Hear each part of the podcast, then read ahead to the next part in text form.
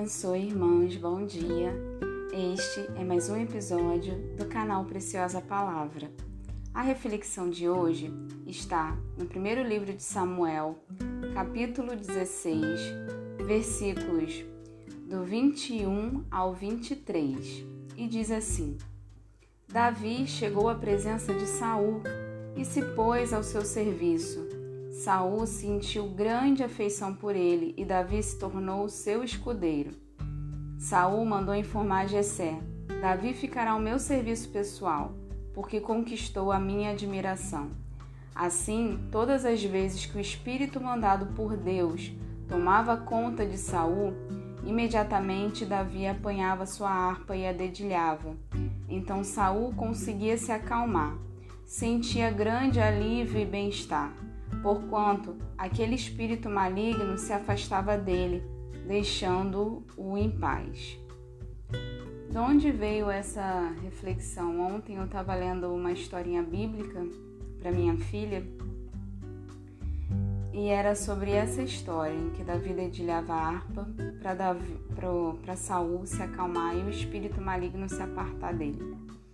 E olhando aquela imagem ali, né, que tem Davi com a harpa na mão e Saul com uma cara meio transtornada, eu fiquei pensando, nossa, como que deve ter sido difícil para Davi conviver com Saul.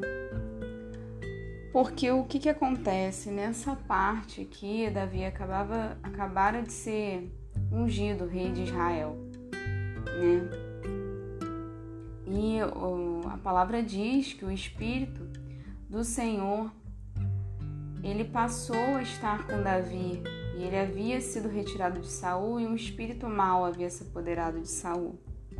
E Davi ele tinha sua rotina diária, ele vivia com as ovelhas do seu pai, ele cuidava das ovelhas no campo. E em um dado momento, ele é chamado a servir a Saul.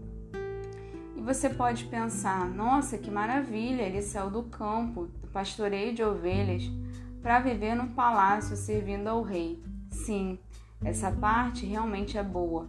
É Deus mostrando para Davi que o lugar dele não era mais o campo, que ele ali no campo tinha já cumprido a sua missão de pastor e que o lugar dele era no palácio, porque um dia ele seria rei e ali ele viveria. Isso para Davi foi como uma resposta de Deus.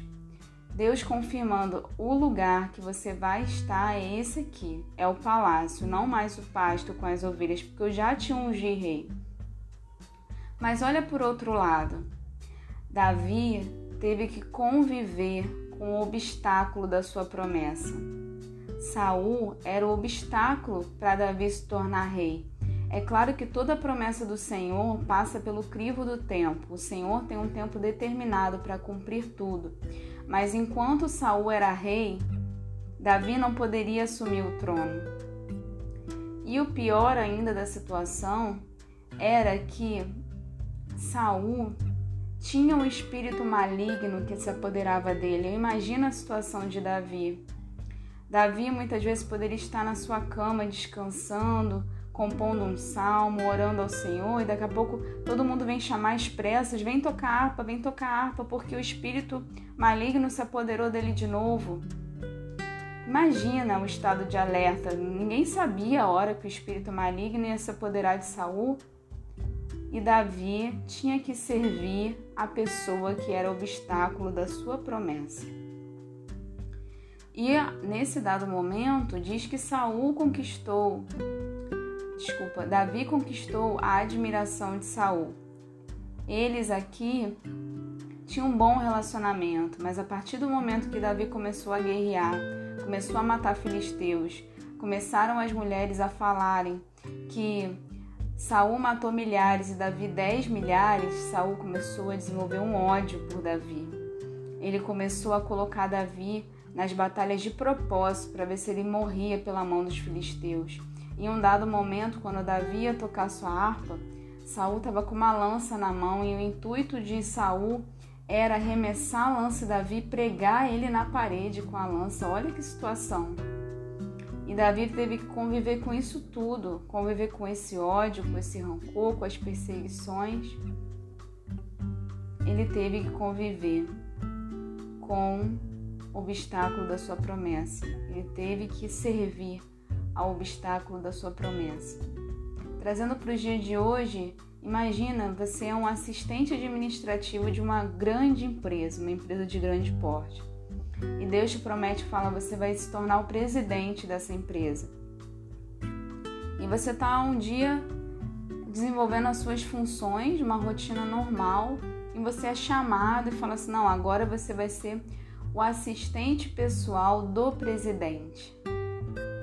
Está numa posição nova, está numa posição é, em que você é concedido mais honra e visibilidade, é muito bom.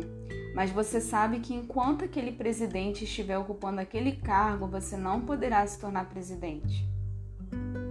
Você tem que servir a ele. Imagina se esse presidente ele começasse em um dado momento, imagine se ele fosse muito nervoso, se ele fosse bruto, se ele gritasse com você, como se realmente ele tivesse possesso por um espírito maligno, como o caso de Saul. E imagine no dado momento ele começasse a sentir ciúme de você, começasse a perseguir você.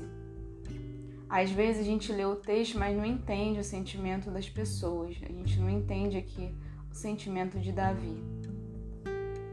E talvez hoje você esteja numa situação semelhante a essa.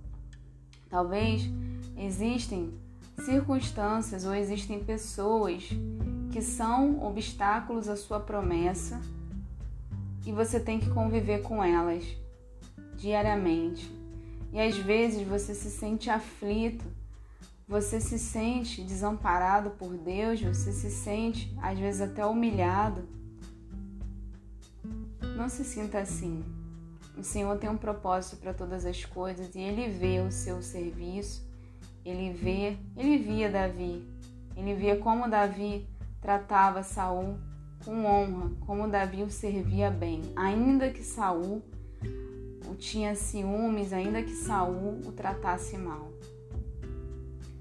esteja na posição que você estiver, continue fazendo como se fosse para o Senhor, porque o Senhor está vendo, Ele vai te honrar e no momento certo o que Ele falou vai se cumprir, independente dos obstáculos que hoje estejam no seu caminho.